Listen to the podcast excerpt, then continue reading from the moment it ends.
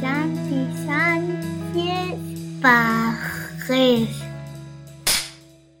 Hola, bienvenidas y bienvenidos a Lente Económica, la sección del efecto Fresnel en la que os hablaremos de cine, economía y historia económica. Mi nombre es Santiago Sánchez Pajés y soy profesor en el King's College de Londres, profesor de economía y también autor del libro Capital y Trabajo, 50 películas esenciales sobre economía.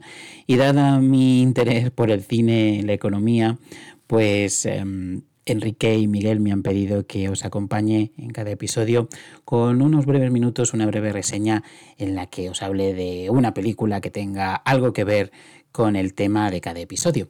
Y eso es lo que, eh, eh, lo que he venido a hacer hoy.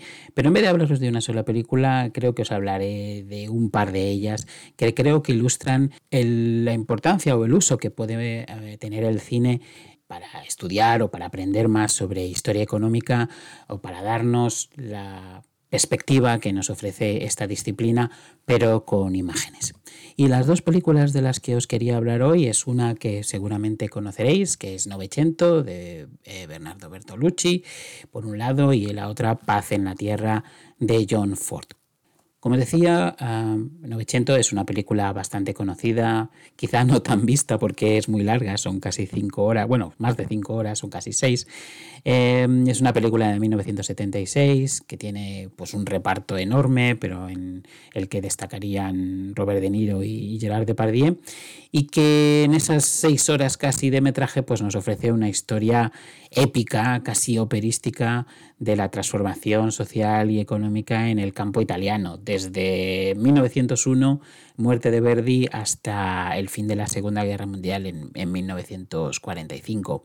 Eh, y, en esas seis horas, en todos esos eventos, pues se cuentan a través de, de las vidas paralelas de dos familias, una de campesinos y la otra de terratenientes y pues eh, con estas historias personales pues en el trasfondo, en el trasfondo están pues la lucha de clases, el surgimiento del movimiento obrero, la respuesta de los terratenientes ayudando a que nazca el fascismo para controlar ese movimiento obrero, pero también las transformaciones tecnológicas que vemos muy claramente pues desde la preponderancia del trabajo manual al principio de la película hasta la incipiente aparición de la mecanización ya hacia el final, hacia el final del film. Son 45 años de historia que nos cuentan pues las grandes corrientes económicas y sociales y políticas de, de la primera mitad del siglo XX que bueno todavía condicionan nuestra historia.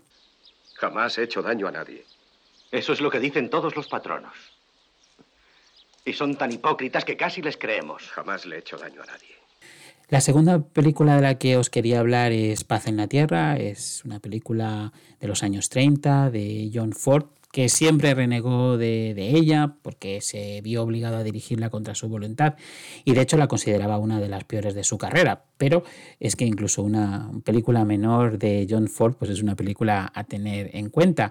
Y esta cubre hasta 100 años en la vida también de dos familias una, los Girards, que, que, es de extracción francesa, y los Warburton, que antes estaban en Manchester, las dos eh, viven en Luisiana y controlan pues gran parte del algodón en el sur de Estados Unidos, ¿no? Y bueno, pues van diversificando a lo largo de la historia sus operaciones comerciales, que como veis, pues atraviesan todo tipo de, eventos, desde la guerra civil hasta la guerra entre Francia y Prusia, porque estas familias pues van extendiéndose por Inglaterra, Francia, Alemania y al final pues se acaban encontrando en los bandos opuestos del conflicto y de hecho pues se van encontrando, tienen una tradición familiar de encontrarse y de comer todos juntos cada cierto tiempo. Y en las vísperas de la Primera Guerra Mundial incluso les vemos preguntándose si es posible que dos países que comercien van a ir a la guerra. Ellos piensan que no, pero al final acaban descubriendo que sí, en lo cual podemos ver claramente esta idea sobre que dos países que comercian pues es muy complicado o más complicado que vayan a la guerra. En este caso, pues no solamente los países van a la guerra, sino que los miembros de estas familias también incluso luchan en bandos opuestos y el único que sobrevive termina convirtiéndose en un tiburón de las finanzas en Wall Street y acaba perdiendo la fortuna familiar en el crash de, del 29. Como veis, un fresco enorme de sucesos económicos, de transformaciones que nos permiten comprobar la importancia de la historia económica a través de, las, imágenes, en este caso, para ofrecernos una visión, una perspectiva de, largo plazo que nos permita entender eh, el presente y, quizá también el futuro. Y bueno, si tenéis curiosidad e interés por más películas con un contenido de historia económica o relacionadas con, elementos de historia económica, os recomiendo que vayáis a la web de la Asociación Española de Historia Económica. Allí en la sección de docencia podéis encontrar una recuperación muy exhaustiva de, de films, incluso algunos con fichas docentes, si sois docentes y los queréis utilizar en vuestras clases. Son todas películas en su mayoría muy buenas películas que además pues también nos enseñan sobre, sobre historia económica. Y en las próximas semanas eh, os estaré hablando de quizá de algunas de ellas, pero también de otras que creo que no conocéis o que es posible que nunca os hayáis eh, planteado que puedan tener un contenido económico. Pero eso será para los próximos episodios. Yo me despido hasta aquí y hasta la próxima. Un saludo.